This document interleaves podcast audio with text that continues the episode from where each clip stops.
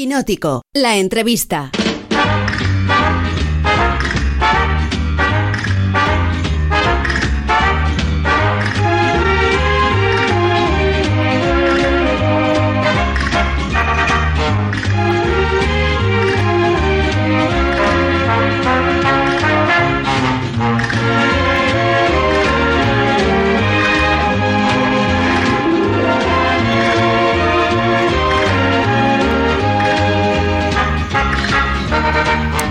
Esta noche conversamos con una mujer que quizá muchos de vosotros no lo sepáis, pero tiene como primer crédito de guionista la serie Crónicas de un pueblo, que tenía como cabecera esta sintonía que los amantes de la radio eh, también vinculamos, claro, con el maestro Luis del Olmo, al que le mandamos un fuerte abrazo desde aquí. Pero para la mujer con la que hoy hablamos, eso fue solo el principio. De su máquina de escribir, suponemos que luego de su ordenador también, salieron los guiones de Juan Soldado, del crimen de Cuenca, de las bicicletas son para el verano o de Salvajes que le dio el Goya. Esa mujer se llama Lola Salvador y es tan amable, tan amable, que está al otro lado del teléfono a estas horas. Lola, ¿qué tal? Buenas noches. Pues muy buenas noches. ¿Qué tal la noche? ¿Cómo te trata? ¿Te trata bien? ¿Todo bien? todo va ideal, todo va ideal. La noche es un buen momento para escribir. Sí, ¿eh? y también para no escribir. La noche es bueno para todo. ¿Has escrito mucho de noche, Lola? Pues eh, no, yo soy más bien de pensar por la noche y escribir muy temprano por la mañana, así cuando ya no, cuando ya estás bien despierto y te gustaría seguir durmiendo, pero te tomas dos litros de café y dices, aquí no me levanto hasta que salga algo que va a alguna parte. Ahí compartimos, ¿eh? porque yo, fíjate que siempre digo que mis horas más productivas son las 6 de la mañana, las 7, las 8, cuando la gente está queriendo remolonear en la cama. Sí, no, porque además es cuando nadie te llama, cuando no hay excusa para no sentarse etcétera. Bueno, charlamos contigo, Lola, porque, bueno, no hacen falta motivos, ¿eh? pero charlamos contigo porque Dama, que es la entidad de gestión de derechos especializada en los medios audiovisuales, le ha puesto tu nombre a un premio de guion. Eh, ¿Cómo recibiste la noticia y qué te pareció? Pues eh, al principio me pareció que debería llevar el nombre de Azcona o el nombre de otras personas a las que admiramos todos los guionistas, pero se pusieron muy plastas y entonces pues dije, pues vale. vale, porque como es estupendo, ¿no? Que haya un premio que esté, de, no sé, al que pueda presentarse todo el mundo, ah, no sé, es como muy ambicioso, ¿no? El, los planteamientos de las bases, ¿no? Y eso me gustaba mucho y nada, estoy deseando que, que lo gane alguien que yo conozca y sí, para que para celebrarlo, con, aparte de con un con un congratulations, pues con grandes abrazos y diciendo, oh, qué bien esto y tal, ¿no? No lo sé, es, hay un, es una gran una, gran incógnita, ¿no? Si se va a presentar mucha gente, poca, quiénes. Claro. Eh, me imagino que al final todo esto se, se comentará, ¿no? Si ha venido mucha gente de Estados Unidos, de, de América Latina, de, yo qué sé, de Ucrania, por favor, ¿no? Que nos manden, que nos manden un buen guion, ¿no? Si tuvieras Porque que... el mundo entero, que es lo bueno. Eso es maravilloso, sí. Te iba a preguntar que si, si tuvieras que juzgar tu guion, si estuvieras en el jurado con toda la experiencia que acarreas, ¿qué ingredientes dirías que tiene que tener un buen guion?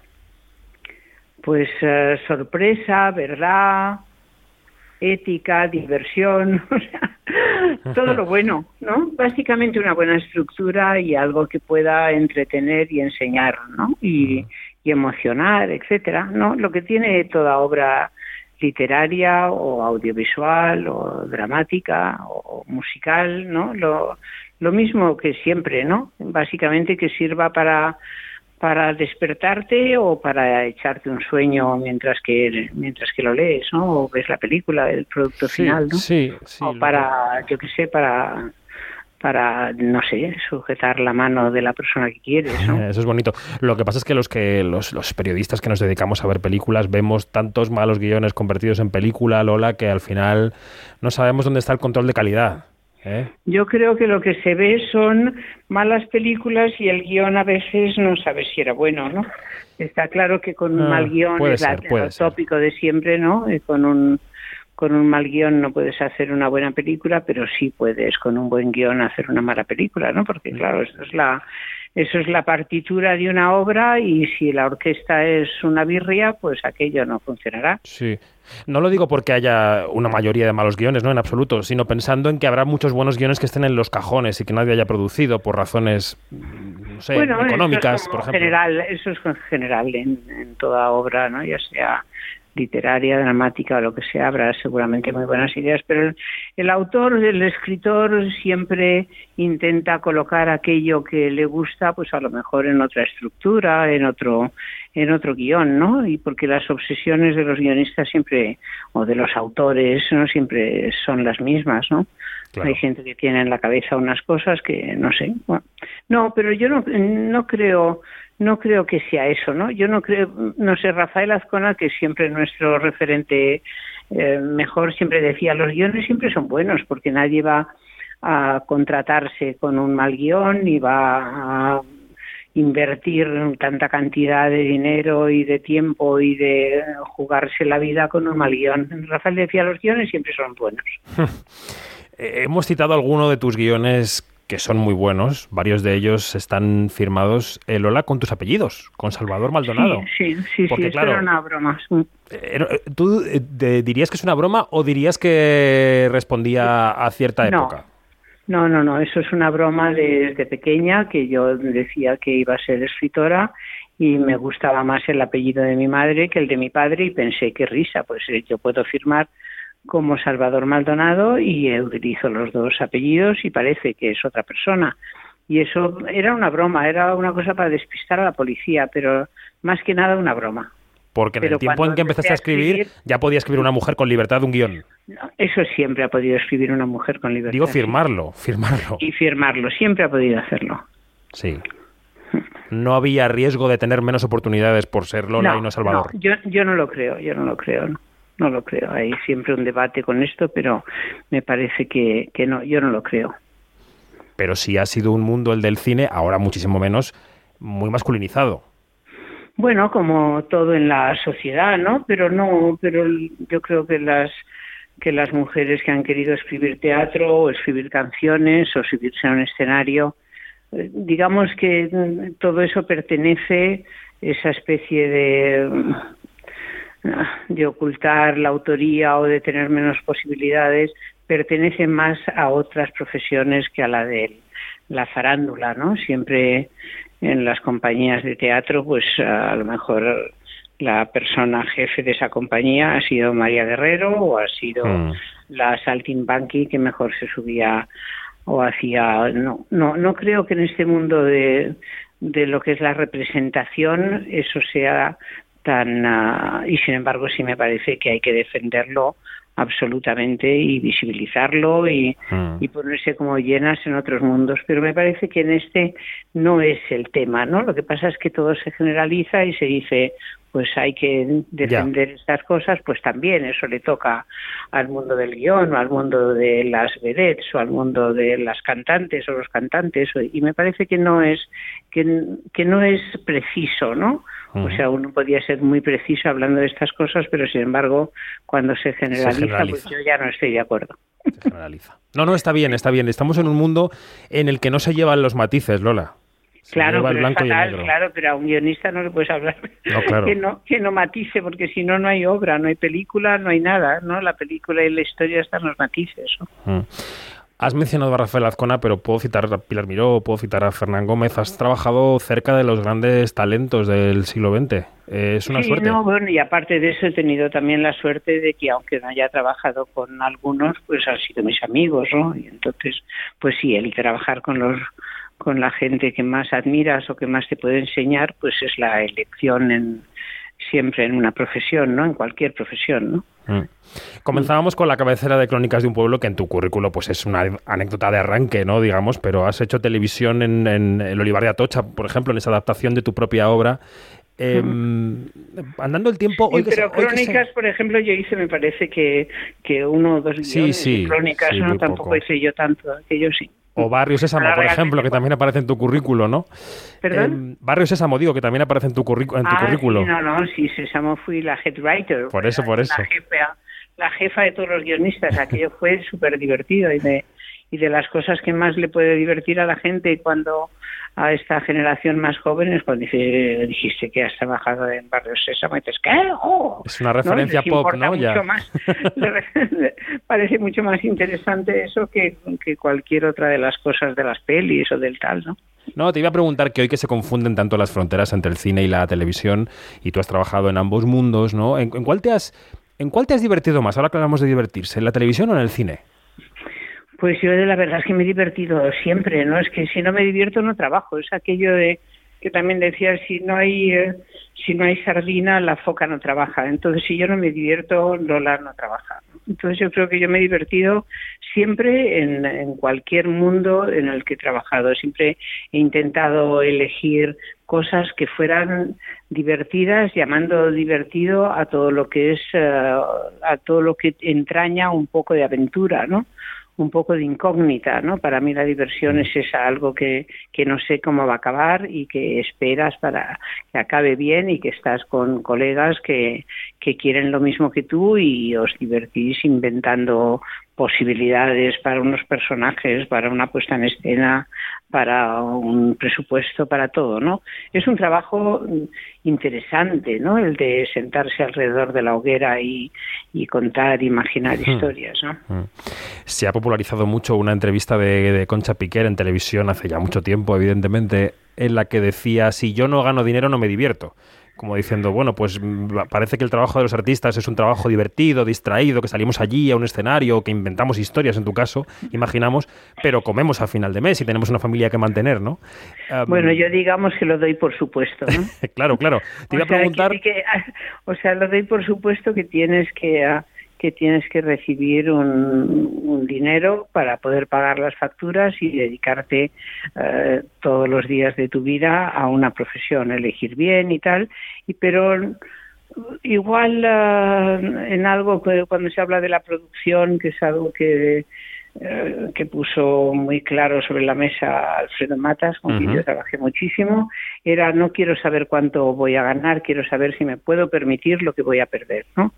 Entonces, en ese sentido, pues es igual, haces algo, pero por supuesto tienes que saber que, que si tienes niños tienes que buscar la, la leche en polvo o la leche de la vaca y que eso hay que mantenerlo. ¿no?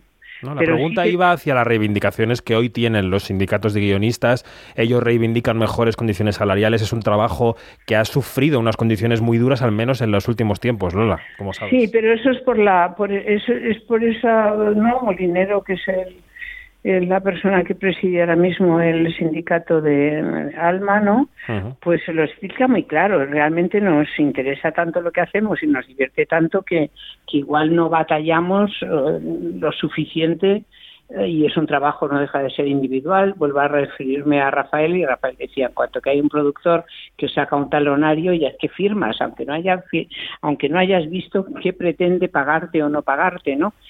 Pero pero no sé porque es que realmente nos gusta mucho lo que hacemos pero en ese sentido es muy bueno y, en esto el gran ejemplo es el mundo americano con sus sindicatos no que tienen músculo, que tienen músculo. Y entonces sí, porque es aquello dicen, bueno, pues va a ver usted el telediario y nada más, como no pague a los guionistas, ¿no? Y entonces en ese sentido hemos batallado muchos para que de alguna forma eso sea justo y ya está, ¿no? Pero, pero tenemos un poco ese defecto de, de, bueno, estamos tan, nos divierte tanto la idea de poder hacer esta historia, trabajar con este equipo, hacer un no sé qué, que ah, bueno y también en eso están las personalidades no pues hay gente que es más consciente y más ah, responsable y hay otra gente más loca o más ah, no sé pensaba que que de repente dice bueno sí no pero pero sí a la hora de a la hora de firmar un contrato yo soy bastante fiera y, y creo que todos debemos serlo no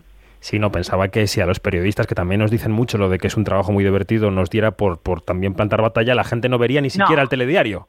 Claro, claro, A veces no sería malo eso de no ver el telediario. Sin embargo, ven una buena historia de Esta es siempre es agradable y estupendo y siempre a veces el telediario ah, es un poquito plasta, ¿eh? necesitaría guionistas de ficción un poquito de Desde luego, igual hasta los, no suavizarían los, guionistas, porque está muy duro el telediario, Lola. Oye, em, también escribiste el guion de una noche muy especial, corría el año 87, una retransmisión que en televisión comenzaba así. Hemos elegido la figura de Goya porque es nuestro pintor más cinematográfico y sin ninguna duda el más popular. Les dejamos ya con la gran gala del cine español. Muchas gracias por estar con nosotros y buenas noches.